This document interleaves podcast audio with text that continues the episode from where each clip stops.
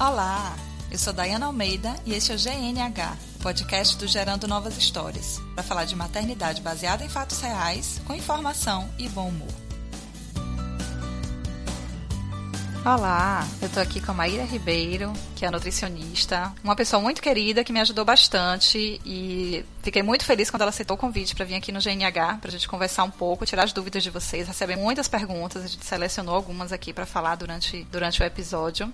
E eu vou começar pedindo, depois de dar as boas-vindas à Maíra, dizer o quanto eu fiquei feliz de ter ela aqui no GNH. Vou pedir que ela se apresente para vocês conhecerem um pouco mais sobre ela. Então, bem-vinda, Maíra. Fala um pouco sobre a sua formação, seu trabalho. Nossa, eu que agradeço né, o convite, me sinto super honrada, principalmente de ter acompanhado vocês desde o princípio, né?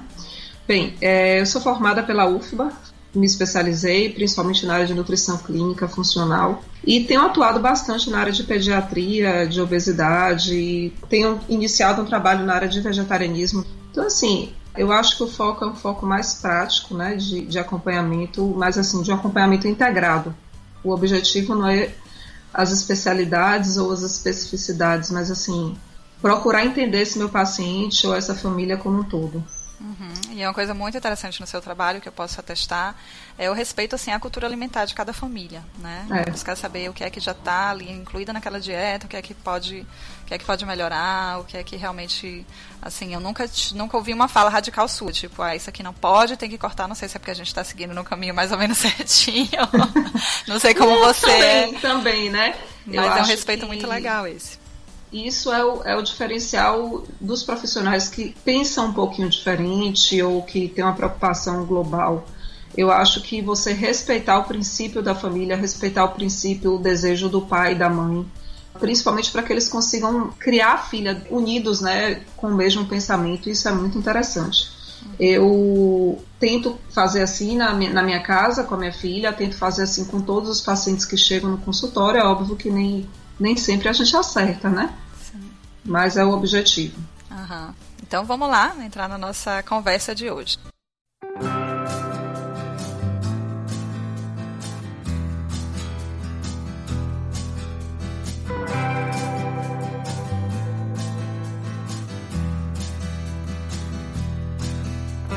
Eu queria iniciar falando um pouco que a introdução alimentar ela vai ser global, mas a gente tem formas de diferenciar, tem formas de classificar. Né? Hoje a gente fala bastante de alguns métodos de introdução, embora você for para a literatura tradicional, ela vai falar de apenas um, né? Uhum.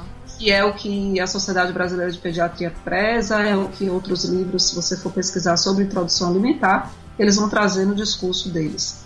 Mas assim, acho que é interessante a gente citar a questão do método tradicional de introdução, que inclusive muitos deles citam, que são as papinhas, que são a, a, introdução alimentar, começando pelas frutas, pela papa principal, que alguns livros antigos ainda falam da papa salgada, né, que já não é mais utilizado.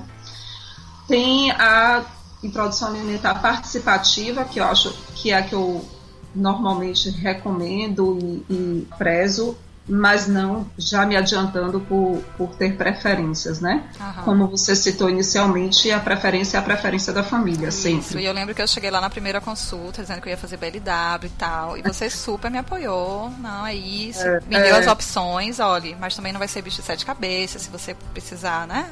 alimentar ela com a colher e tal. Mas assim, eu não senti em nenhum momento uma crítica que normalmente a gente sente quando a gente chega no pediatra e diz que vai fazer BLW. Quem sabe o que é, que não são todos, já você já se sente meio criticada, né? E isso eu não senti em nenhum momento.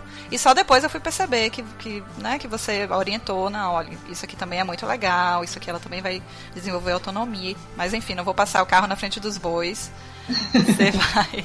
e tem o método BLW que você acabou de, de, citar, né? Que a gente tenta fazer com que a criança ela guie o, a, a ingestão dela, a ingestão alimentar dela. Então ela vai o tempo inteiro, tá sendo monitorada, claro.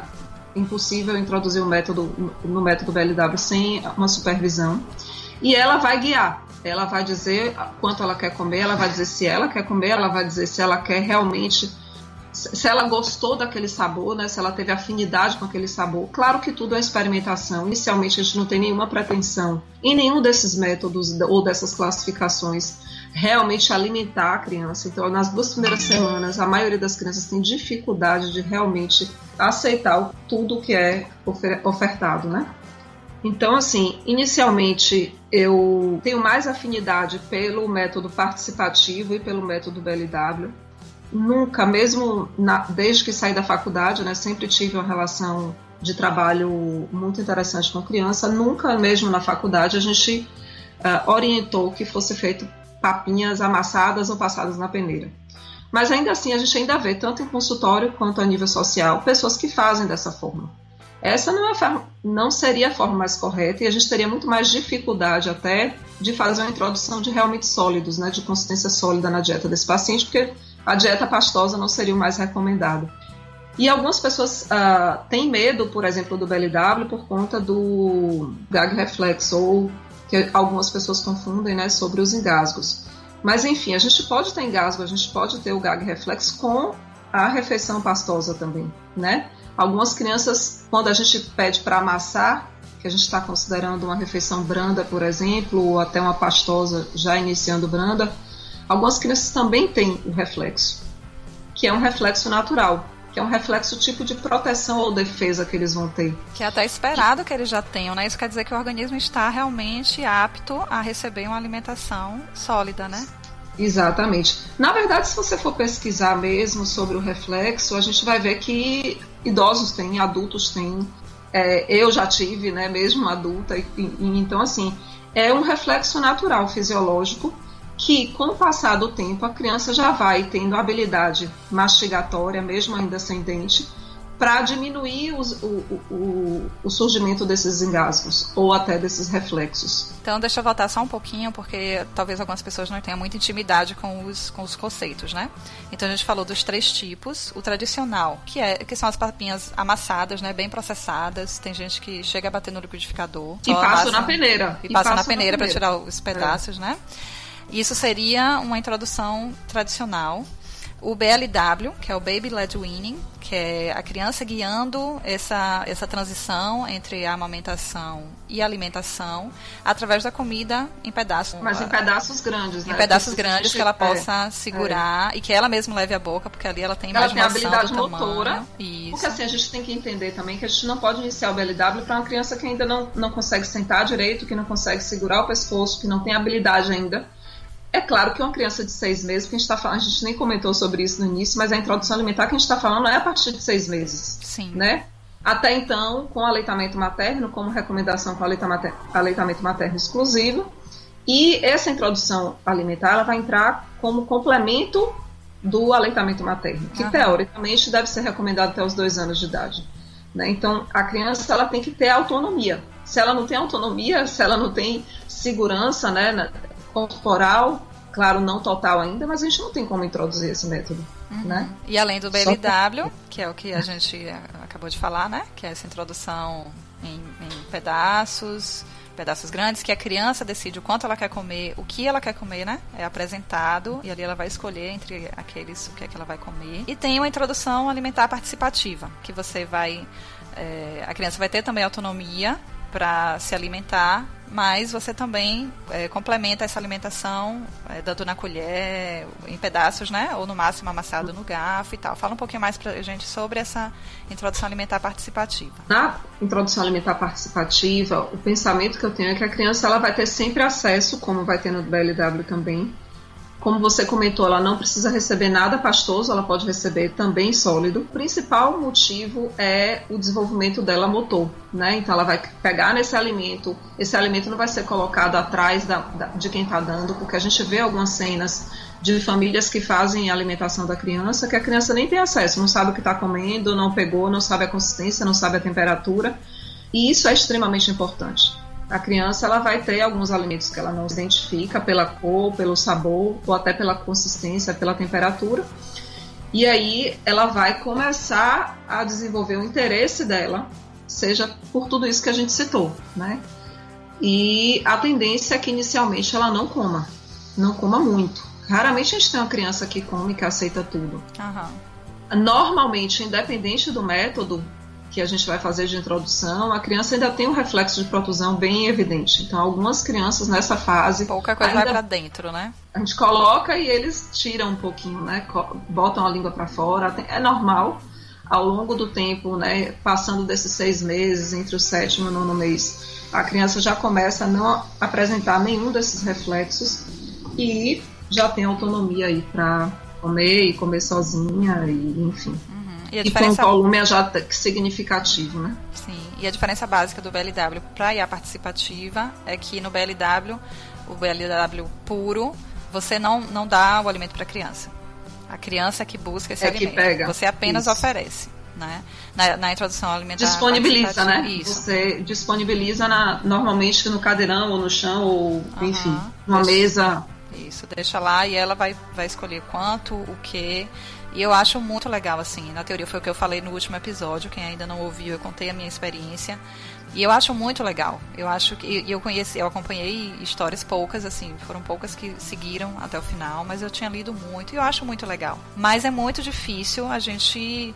É, porque assim, a criança ela tem interesse por tanta coisa no mundo e em algum momento ela vai precisar se alimentar. Eu acho que principalmente depois de um ano eu fiquei mais angustiada com isso, né? Porque até um ano eu sabia que o, que o aleitamento era o principal, mas a partir de um ano ela já precisava ingerir mais, enfim. Já... Mas vamos falar também que tem muitas coisas que a gente precisa ter cuidado também na IA participativa na introdução alimentar participativa. A criança ter acesso ao alimento para ela ter contato com a textura, com os sabores diferentes, para ela relacionar aquele sabor daquele alimento porque na papinha o que é que acontece? Você escolhe três, machuca tudo junto e é tipo gosto de papa. A criança não sabe qual é o sabor da abóbora, qual é o sabor da cenoura, qual é o sabor da batata. Então isso é interessante. E a questão da distração também, que você cita sempre, né? Nas consultas, que é o meu calo ainda. Eu fiz essa meia-culpa no último episódio porque a distração da criança tem que ser a comida. Ela tem que se divertir sim, se alimentando, tem que saber que é um momento agradável, mas ela está ali prestando atenção no alimento, até para ela ter noção de quanto ela tem que ingerir. A participativa por isso, porque a criança também vai guiando esse processo. Se ela não quer mais, você não insiste, você não faz aviãozinho, você não como Enfim. você citou, se ela não quer mais, ela joga no chão. E ela joga no chão Sim. também quando ela ainda quer, né? Uhum. E isso não deve incomodar o outro, ou o adulto. Né? Quem mais se incomoda, na verdade, é quem está ali na frente da criança. Mas a criança está achando tudo ótimo, está tudo maravilhoso. É. A parede suja, o chão sujo, a cadeira suja. E aí, como você citou até, sempre recomendar a criança ou sempre orientar a criança a se alimentar somente de fralda.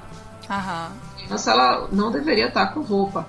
Você percebe em alguns casos aquela família que o tempo inteiro limpa aquela criança. Aquela criança. Isso não acontece com o BLW, eu nunca vi nenhuma cena com introdução alimentar pelo método BLW, mas assim, até na participativa eu vejo muita família se preocupando muito com essa questão da higiene. Gente, depois ela toma um banho, ela pode tomar cinco banhos, quatro banhos por dia, isso não é o motivo. O motivo principal é a alimentação da criança. E no último episódio eu falei da importância da gente observar por que é que essas coisas nos incomodam né? Por que, é que eu me incomodo tanto com essa sujeira? O que eu percebo, em muitos casos, é que as pessoas querem que a criança já aprenda como vai ser no futuro. Tipo, você não vê uma criança de 5 anos, 6 anos, melada das, da cabeça aos pés, com a comida toda espalhada pelo chão, né? Então eu acho que a preocupação é, meu Deus, meu filho está comendo assim hoje, nunca vai saber comer com talheres. E principalmente assim, quem, quem, quem inicia com DBLW sofre muito isso na pele com os familiares, né? Essa criança nunca vai comer com garfo e faca, vai ficar comendo de mão, tá parecendo um bicho. E enfim, então. Eu é... me lembro perfeitamente de minha filha quando ainda era pequena, a gente fez uma viagem e a gente no restaurante e ela comendo macarrão. E ela comia macarrão e ela enfiava o macarrão na boca, assim, as pessoas olhando e minha irmã ainda filmou. Mas assim, eu, eu falei, você tá incomodada porque eu não tô nem um pouco incomodada. O que eu mais quero é que ela coma o prato. Sim. Não o prato todo também, porque ainda tem esse detalhe, né? A criança ela não precisa comer, comer tudo, tudo né? que está sendo disponibilizado para ela. Ela precisa entender qual é a relação dela com a sociedade. Isso é extremamente importante. Uma das, uma, da, uma das, das principais escolhas para esses dois últimos métodos que a gente né, conversou aqui agora é isso, é a criança entender. E isso tem uma importância na idade adulta absurda, né? Então, eu acho que essa, essa introdução, ela é, esse cuidado com essa introdução, ela é primordial no crescimento, no desenvolvimento da criança, adolescente e adulto. Aham. Tem uma coisa que você pincelou aí de quando fazer essa introdução, né? Que você não vai fazer a introdução com a criança que ainda tá, que ainda não senta direito, que ainda não fica na verticalizada firme, né? Que ainda não tem uma coordenação motora e tal. Mas a gente vê algumas vertentes, eu tenho lido algumas coisas assim de, de, de pessoas, enfim, que defendem essa coisa mais participativa, mas que são radicalmente contra, por exemplo, o aleitamento artificial. E aí dizem, olha, se você for escolher voltar a trabalhar com quatro meses e for escolher entre você introduzir um leite artificial, a pessoa que não consegue ordenhar, que não tem produção, enfim, você introduzir um leite artificial ou você introduzir um alimento sólido, opte pelo alimento sólido. E aí eu fico muito angustiada porque eu sempre trouxe comigo essa questão de você tá, de ter a prontidão né, para tudo na vida, para andar, para engatinhar. Existe um período de prontidão que a criança vai estar mais apta a fazer aquilo ou não. É, existe a possibilidade dessa prontidão chegar tão cedo quanto com quatro meses? Porque assim, eu entendo que tá de 5,5 para 6, talvez a criança com 5,5 já tenha, já, já consiga aceitar, já tenha os reflexos Não, não, com cinco, a partir de 5 meses, se você for para literatura, a gente já vê, né, bastante casos de, de, inclusive de recomendação. Se a criança ela tá apta no sentido fisiológico com cinco meses, eles até recomendam que isso seja feito no caso de uma mãe que retorna ao trabalho ou por uma questão de doença, não pode estar amamentando, né? Eu acho que assim, a partir de quatro meses eu não sou muito a favor. Eu acho que uh, ela não tem uma disponibilidade uh, física mesmo, né? As células intestinais dela ainda não estão preparadas para isso. Ela não tem uma musculatura né, dessa região tão preparada para receber a né? hora facial, assim, para receber é, esse volume ou essa consistência desse alimento. Então, se essa musculatura ainda não está preparada, se esse reflexo de protusão que aparece ainda com seis meses, imagine com quatro. Então, assim, eu, eu optei por, por, por não estou dizendo que todo mundo tem que fazer isso, eu volto a dizer, mas assim, eu optei pelo leite artificial, produzir leite até determinado período. Em determinado período eu tive que voltar muito cedo ao trabalho, né, mas em determinado período eu tive que optar e eu optei pela, pela introdução de um leite artificial, uma fórmula né, específica, extensamente hidrolisada, enfim, e só fiz a introdução dos alimentos sólidos com seis meses mesmo. Entendi. A gente teve até uma pergunta de Tanila, que ela perguntou, né? Quem opta por não dar leite que não seja materno, o leite vegetal é uma opção nutritiva? Qual é a melhor forma de dar esse leite vegetal? Né? Ele poderia ser batido com uma fruta, porque tem a questão do suco, né? O suco sem a fibra é, aumentar, você pode falar um pouco. A densidade, né? Calor. A densidade calórica é isso. Então, assim, existe uma. É, é, seria uma opção o, em substituição do leite materno e do leite artificial, um leite vegetal, nutritivamente, nutricionalmente falando? Olha, Diana, é, eu não introduziria o leite vegetal tão cedo. Né? A gente tem alguns questionamentos a respeito do valor nutricional desse leite vegetal, não, não dizendo que ele não seja bom, ao contrário. A partir de um ano e meio, dois, eu recomendo, inclusive, para todas as famílias, principalmente para as famílias que já não estão mais utilizando o leite materno e que já introduziram leite artificial e que muitas vezes é não é mais aquela fórmula infantil, né? Então, nesse caso, já que não está sendo utilizado mais aquela fórmula infantil, o leite que a gente está dando não é aquele leite da vaca exatamente, já passou por um processo de industrialização. Uhum. Então, nesse caso, eu normalmente em consultório opto por estar tá dando esse leite vegetal para essas crianças. É, inclusive, também fiz isso com minha filha. É interessantíssimo, você pode tanto dar puro com eu dei puro, né? Porque na verdade ela não aceitava o leite batido. Então a gente está falando, por exemplo, de uma vitamina, não é isso? Uhum. Quando a gente bateria, seja que leite é vegetal for, pode ser um leite de coco, um leite de arroz, um leite de amêndoas, um leite de quinoa, enfim.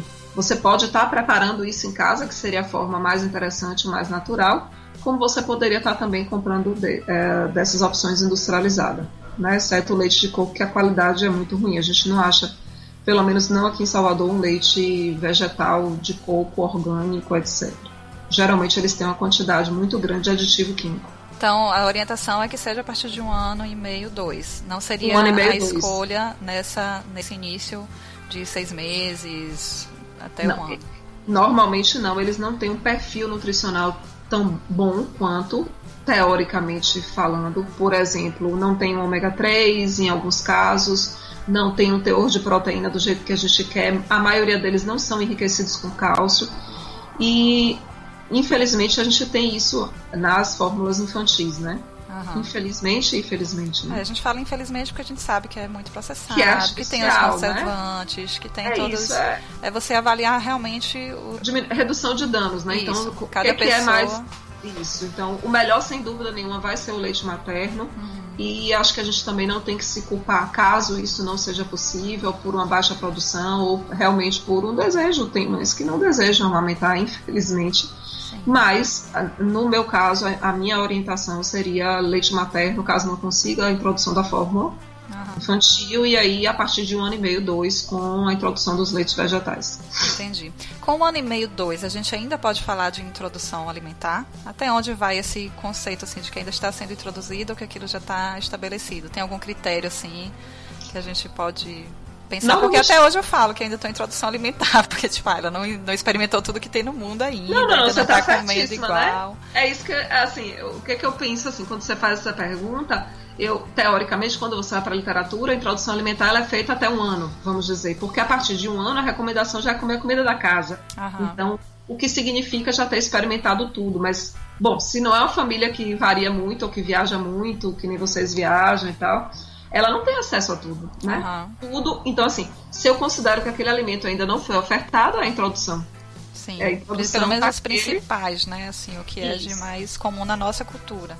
Bom, mas pensando em família, pensando, por exemplo, na sua casa ou na minha casa, uh, se eu já ofertei para ela tudo que eu consumo no dia a dia, eu já fiz a introdução alimentar dela. É, então a minha nunca vai se completar, porque eu espero nunca oferecer para ela as porcarias que eu ando comendo. Não, não, não, não, não. Você já melhorou muito, então já é, tem realmente. Positivo. Pois é. Isso é importante, tá, Dayana? Isso que você está falando aí é muito importante. A gente até já tinha conversado uma vez sobre isso no consultório, porque acho que tem uma das perguntas, eu não me lembro de quem, que fala que se pode dar um pão, alguma coisa que está comendo antes de um ano, uhum. né? Na realidade, a gente tem uma, uma questão chamada de janela imunológica, né? Então a gente sabe que a gente não deveria retardar tanto a oferta de alguns alimentos para a criança, mas a gente precisa pensar muito na qualidade desse alimento que está sendo ofertado. Então não pode ser qualquer alimento, não pode ser qualquer pão, não pode ser qualquer biscoito, mas também eu não devo fazer disso uma refeição, não devo fazer disso uma rotina.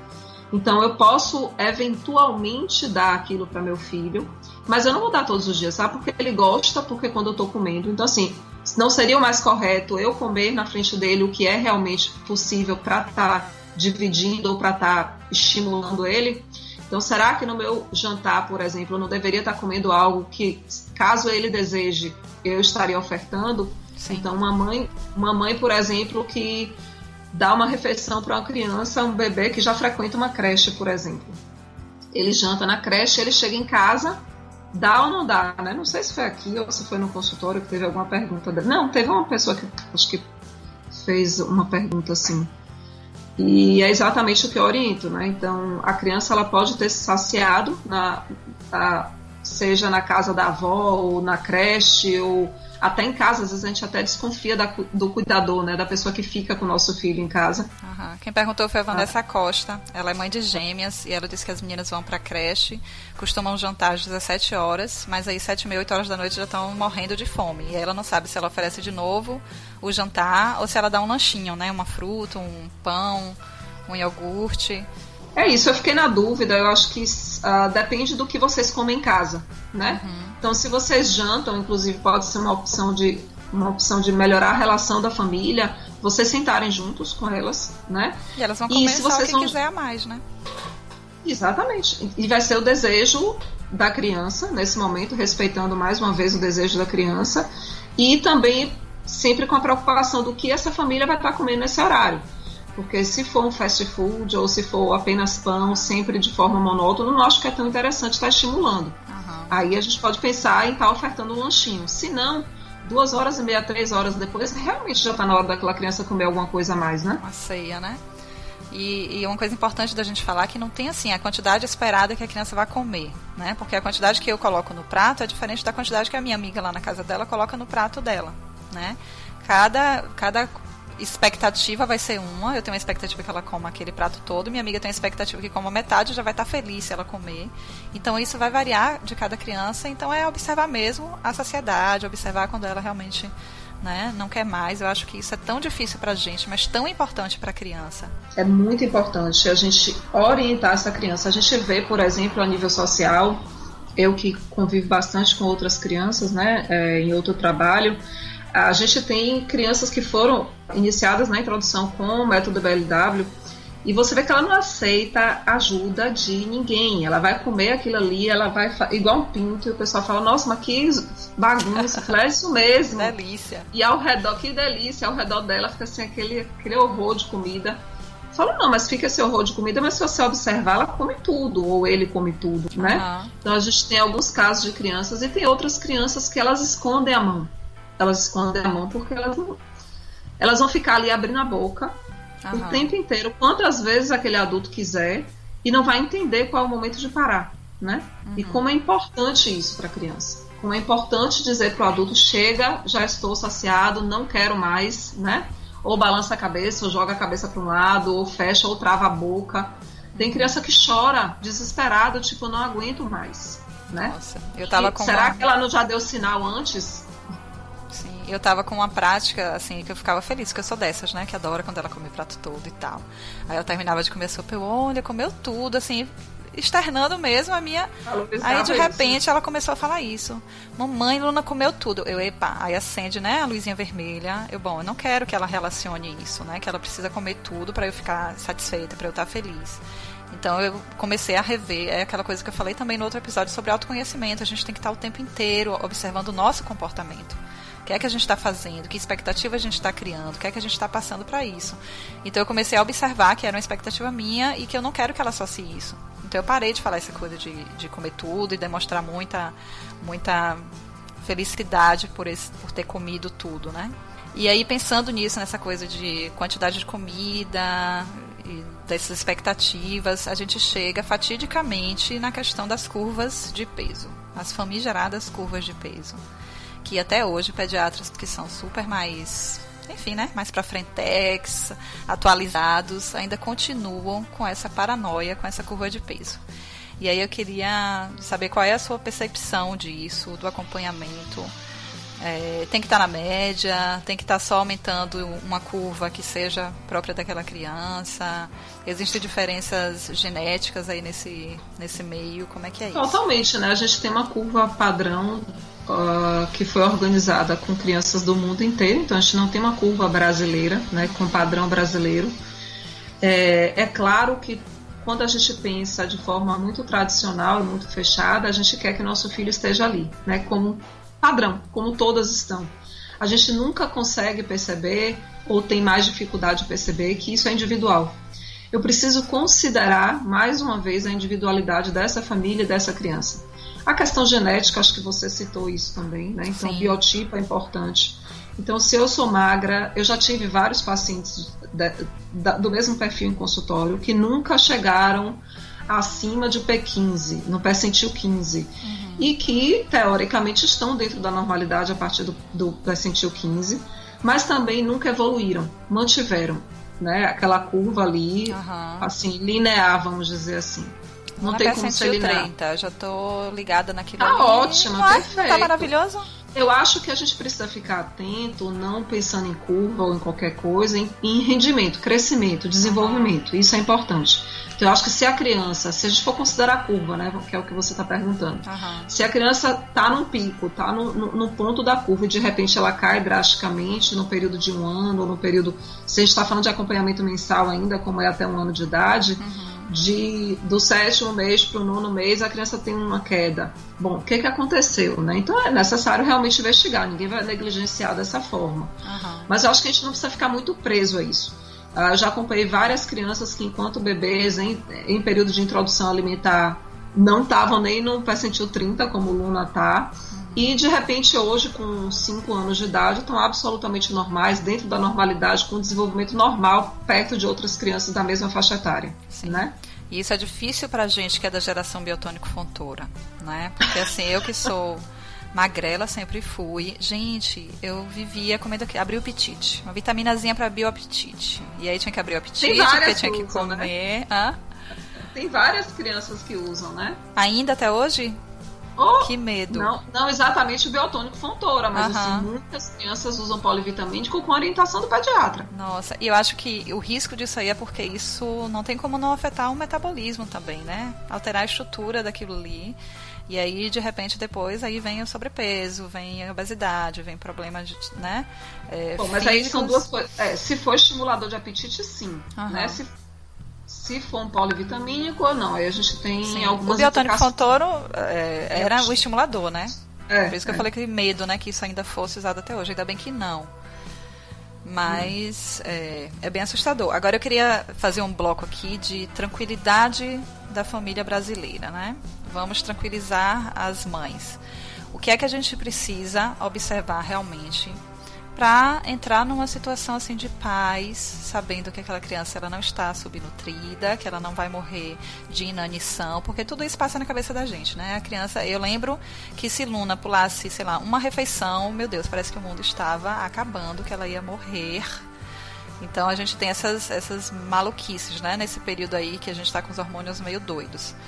Então, quais são as coisas que a gente pode observar para ficar tranquilo, né? Você falou aí crescimento e desenvolvimento. Se a criança está ali no desenvolvimento minimamente dentro do esperado, você fala desenvolvimento motor, desenvolvimento cognitivo. É. Né? Bom, se é uma criança ativa, né, que a gente está falando nesse sentido, né, envolve isso aí que você está falando. Ela é uma criança ativa, ela brinca, ela tem habilidades motoras normais igual às outras crianças. Ela evacua normal, consistência das fezes normais, coloração normal. Então, a criança que não tem fezes ressecadas, a urina bem, normal, né, ao longo do dia, coloração normal. A, interage bem, então a criança que está o tempo inteiro interagindo com outras crianças e adultos, inclusive. É uma criança que, por exemplo, pode não ter se alimentado bem em determinado horário. Vamos citar um lanche da manhã. Acordou um pouco mais tarde, acordou às 8, tomou café da manhã às 8 às 10, por exemplo, 10 e meia, se a gente tenta dar alguma coisa, mas aquela criança às vezes não quer nem parar de brincar. Às vezes uhum. ela está tão ativa que ela não quer parar de brincar. Daí, o que, que a gente pode fazer então? Né? Enquanto mães preocupadas, que todas são. Então a gente tem duas possibilidades. Sei lá, a gente pode antecipar o horário do almoço para 11h30, meio-dia. Ou então a gente pode aguardar o horário normal, daquele intervalo normal, daquele horário normal para aquela criança. E, quem sabe, está tentando estimular, fazer com que ela coma um pouco mais ou um pouco melhor. Mas também, de repente, aquela criança não quis comer direito porque o dente está nascendo, porque ela está doente, porque. Então, o que, é que eu vou estimular? vou estimular mais líquido, eu vou estimular o que, é que ela mais gosta de comer dentro do que a gente considera como alimentação saudável. Ah. Né? Eu não vou estar tá dando para aquela criança, sei lá, um alimento que ela não tem afinidade, que ela não gosta, um sabor que eu já sei que ela não tem, não, uma fruta que ela não tem nenhuma afinidade. A gente tem uma tendência, a família, o pessoal mais velho, pais e avós, etc., tem uma, uma tendência a faz um mingauzinho, faz, dá um biscoitinho. E assim, eu sempre tive um pouco de resistência, né? Porque eu acho que às vezes é mais difícil depois você voltar à rotina do que é do que algo saudável. É diferente de uma viagem, né? Que você sai da sua rotina, de dentro da sua casa e vai para um espaço diferente. Aí realmente é muita pretensão achar que a criança vai comer de forma idêntica do que come em casa. Mas no caso de doença ou de qualquer coisa assim, é esperado que a criança realmente também tenha dificuldade. Né? E eu, eu mudei muito assim, a minha qualidade de vida familiar, enfim, depois que eu comecei a entender que às vezes ela não vai comer, vai pular uma refeição e não vai morrer de fome, porque antes para eu sair com ela, gente, era todo um arsenal assim, eu levava vários tipos de lanche, porque se ela não quisesse um, ela tinha outro. E se fosse na hora do almoço, eu levava o almoço. E se fosse demorar no restaurante, tinha que comer antes, nananá. Isso ainda tem um pouco até hoje, né? Se a gente vai pro restaurante, eu prefiro dar o almoço dela em casa para ficar mais tranquila e lá ela, ela come é. com a gente, né? Ela come o que ela quiser, a quantidade que ela quiser. Mas enfim, a partir do momento que eu pensei, bom, eu vou sair com ela agora, eu não vou levar nenhum lanche, porque meio-dia a gente vai estar em casa e ela não vai morrer de fome. Mesmo que ela tenha, né, sinta alguma fome e tal, a gente vai, ela vai mamar um pouco. Enfim, não vai ter aquela coisa de, meu Deus, se não comer esse lanche aqui, o que será da nossa vida agora? Então são coisas que a gente vai se observando. Isso eu tô falando de mim, eu sei que nem todas as mães são assim, muito poucas eu espero que sejam assim, né? Eu sou mais, mais surtadinha mesmo. Mas é, a gente sempre se observando e evoluindo. Hoje eu sinto muito mais tranquilidade de sair com ela mais leve, sem essa agonia. Eu levo Mas um lanche, é... ah, não quer comer esse lanche aqui? Não, tudo bem, é porque eu sei que não tá morrendo de fome. Mas acho que isso é, faz parte da maturidade materna mesmo, né? Eu acho que é normal. A gente, no início, a gente acha que vai matar o pinto, né? E tem um ditado que fala que pé de galinha não mata pinto. Então, isso. eu acho que é um aprendizado, eu acho que a gente vai evoluindo. É, é óbvio que, por exemplo, eu, enquanto nutricionista, já tenho essa tendência a levar lanchinhos né, para consultório, para trabalho, para os lugares onde eu frequento. E, em se tratando de minha filha, por exemplo, eu agi da mesma forma durante muito tempo também. Né? Sempre com lanches mais saudáveis, sempre com a preocupação de que poderiam estar ofertando para ela algo que eu não considero como ideal para a idade dela. Uhum. Né? E chega um determinado momento, eu consegui isso muito bem, muito bem estabelecido até dois anos de idade. Depois você chega num momento em que assim, ela vai numa festa de aniversário. Você não tem mais como proibir. Né? É um desejo. É aquela coisa do respeito ao desejo, do respeito do interesse da criança. Uhum. Então, assim, se ela não tem acesso à rotina, se na, na rotina dela, no dia a dia dela, ela não é exposta àquele determinado alimento, ok, né? Se ela não vai comer aquilo, aquela hora, do jeito que a gente muitas vezes deseja, ok. A gente tem que pensar qual é a formação de hábito, o que é que a gente está construindo, o que é que a gente está mostrando para aquela criança. Então a gente realmente tem que ter cuidado com essa nossa expectativa, tem que ter cuidado com o que a gente está ofertando, isso tudo vai ser muito importante para a criança. Uhum. Então, eu acho que esse primeiro apanhado que a gente fez aqui, um apanhado geral de introdução alimentar em geral, já tirando algumas dúvidas, acho que foi muito legal. A gente vai terminar por aqui esse, esse episódio. Daqui a 15 dias, daqui a duas semanas, segurem aí que a gente vai responder mais um monte de perguntas que vocês mandaram. E é isso, um beijo e até mais.